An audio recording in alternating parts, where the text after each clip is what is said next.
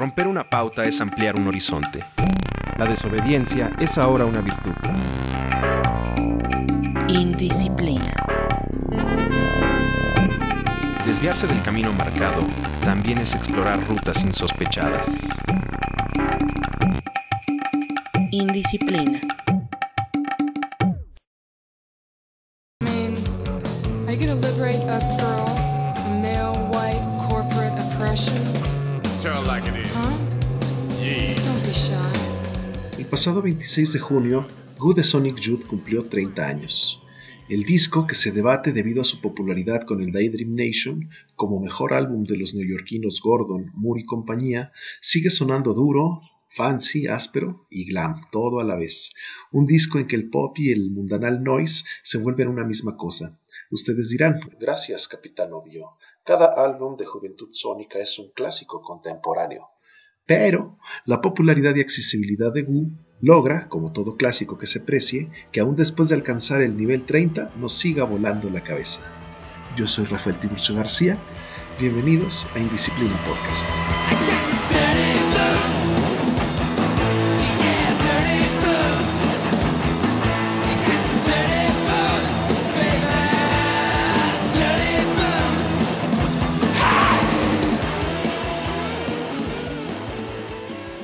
Nacido casi un año antes de la marea grunge de la época, el disco tuvo una influencia brutal en esas bandas nacientes que mezclaban el punk con el ruido y crearía el típico sonido de principios de los 90, guitarra chirriante incluida, pero Sonic Youth siempre iba a lo suyo. Solo estaban saliendo de Londres aprovechando las posibilidades que les daba estrenar contrato con una disquera gorda. Su álbum anterior, Daydream Nation, que personalmente es mi álbum favorito de la banda, había recibido un montón de críticas elogiosas un año antes por su sonido de lija y sus extrañas estructuras. Considerado como el otro gran referente de Sonic Youth en los 90, canciones como Teenage Riot y Cross eran simplemente alucinantes en su furia de tonos grises, y esto le mereció ser elegido por la Biblioteca del Congreso para ser preservado en el Registro Nacional de Grabación estadounidense a partir de 2005. Y fue tan buena la mancuerna que lograron con el productor Nick Sanzano, quien había hecho fama en los 80 produciendo álbumes de rap y que tradujo esa atmósfera oscura y opresiva a la producción de Daydream Nation, que decidieron aprovechar el control creativo que les otorgó su sello discográfico para coproducir Goo también con él.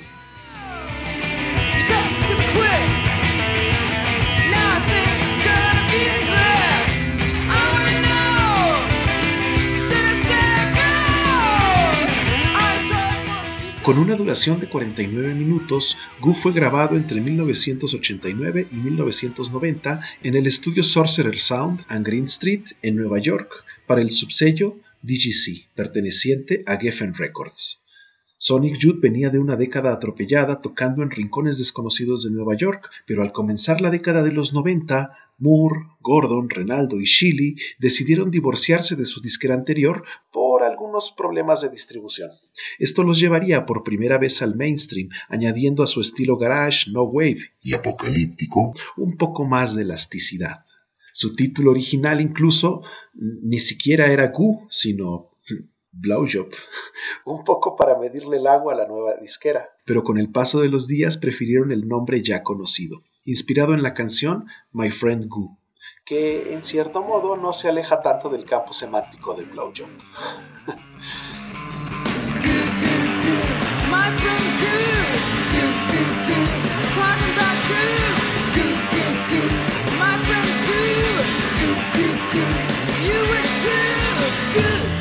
Con este ajuste en el estilo, la banda buscó expandir sus arreglos guitarrísticos y sus muros de sonido hacia un rock alternativo que ya habían acariciado en el álbum anterior, enfatizando aún más sus referencias a la cultura pop, que en aquel tiempo no parecía un recurso tan cómodo como sí lo es ahora.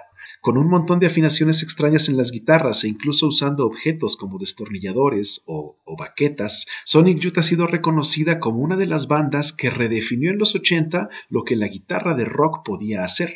Cuando salió Goo y sonaron los primeros acordes de Dirty Boots, algunos de los niños rata de la época pegaron el grito en el cielo porque la banda se movía peligrosamente hacia el rock, dejando en suspenso sus raíces avant-garde, art noise punk de la década anterior. Ahora de pronto, el true imbécil en turno escuchaba Culting y se rasgaba las vestiduras. Jesús de Veracruz, están tocando melódico, están haciendo rock. Y pues sí, tampoco nos hagamos güeyes, pero esto no era necesariamente para mal.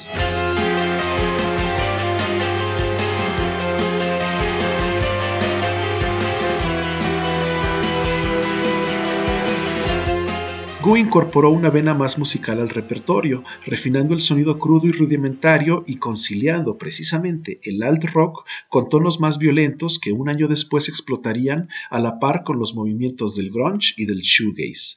Y entonces, quienes le dan la oportunidad, ¿qué es lo que reciben? Pues su epifanía. No es que la banda haya despreciado la estructura en el pasado a pesar de su reputación deconstructiva, y comienzan a escuchar Evil y Sister y Bad Moon Rising y hasta Daydream Nation con la idea de que, boom, Sonic Youth simplemente exploraba las convenciones melódicas de acuerdo con las posibilidades de cada momento, convenciones que a partir de Goo y posteriormente Dirty pasarían a ser otras.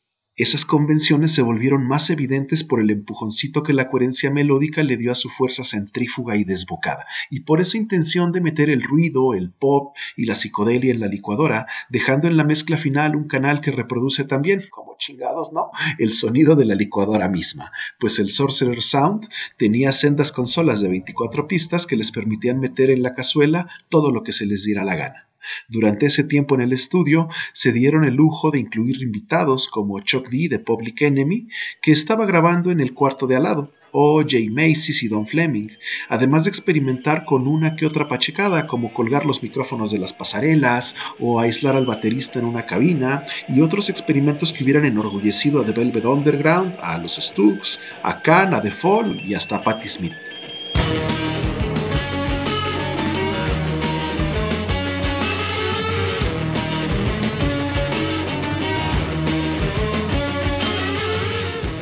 La portada de Goo es una de las más populares del rock contemporáneo y objeto de numerosos memes y mashups en la actualidad. Fue diseñada por el ilustrador Raymond Pettibone, basado en la fotografía que se les tomó a Maureen Hindley y a su marido David Smith, ambos testigos de los crímenes conocidos como los asesinatos en los páramos, que sacudieron Inglaterra en la década de los 60. Las letras también son acordes con esa sensibilidad, pues exploran temas sobre el empoderamiento femenino y sobre la cultura pop.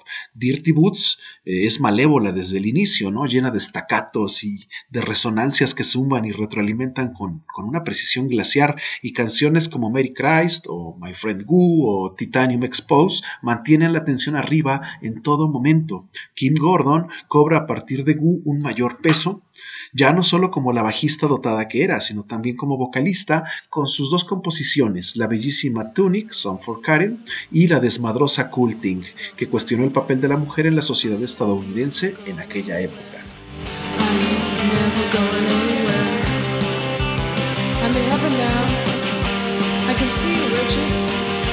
Goodbye, Hollywood. Goodbye, Downey. Hello, Janice. Hello, Dennis, Elvis, En el caso de Tunic, Song for Karen, lo hizo a través de la exploración de la autoestima y la imagen corporal en una canción intimista en torno a la muerte por las complicaciones cardíacas de la anorexia nerviosa que sufrió la cantante y exbaterista de los Carpenters, Karen Carpenter.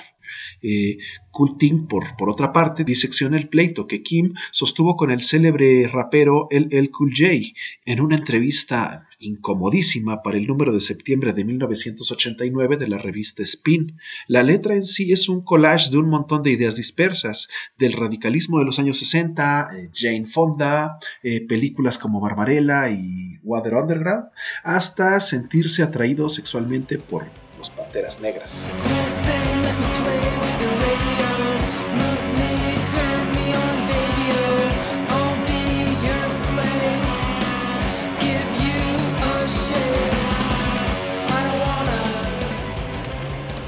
Además, en el cameo de Chuck D, la canción tiene un pasaje recital intermedio en un irónico tono sensual que lanza algunas consignas como nos liberarás a las chicas de eh, la opresión corporativa masculina, por ejemplo. I mean, are you gonna liberate us girls from male white corporate oppression?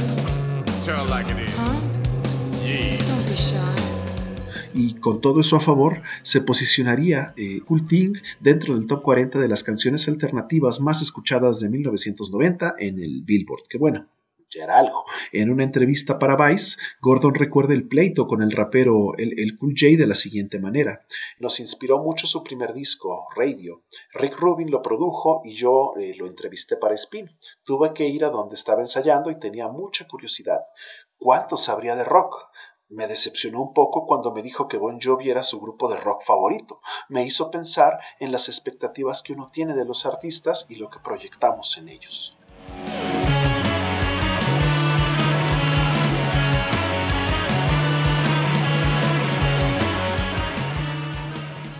Años después, Kim Gordon sería reconocida también por ser parte de la inspiración de algunos movimientos feministas en la música, como el Riot Girl, y por cuestionar el estigma de ser la chica de la banda, nombre eh, de su libro de memorias. El año pasado, de hecho, sacó un disco cabroncísimo llamado The Switch con su proyecto Bodyhead, que también tienen que escuchar.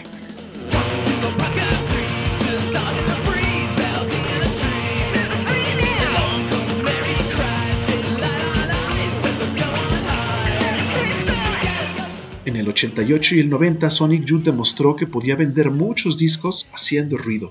Hasta resultaba extraño ver que MTV eh, reproducía sus clips durante el horario estelar, pero hey, era fabuloso. Y entre las 11 canciones de Gu se encuentran algunas que pasaron a ser clásicas de su discografía. Las canciones exudan un poder pop en la primera mitad y guardan la mayor parte de las secciones ruidosas y atmosféricas para la segunda, eh, que tampoco son tantas. Eh, Gu fue reeditado en 2005 con una edición extendida de dos discos y cuatro vinilos que incluyeron pues, lo típico, ¿no? rarezas, demos, versiones en vivo, lo usual.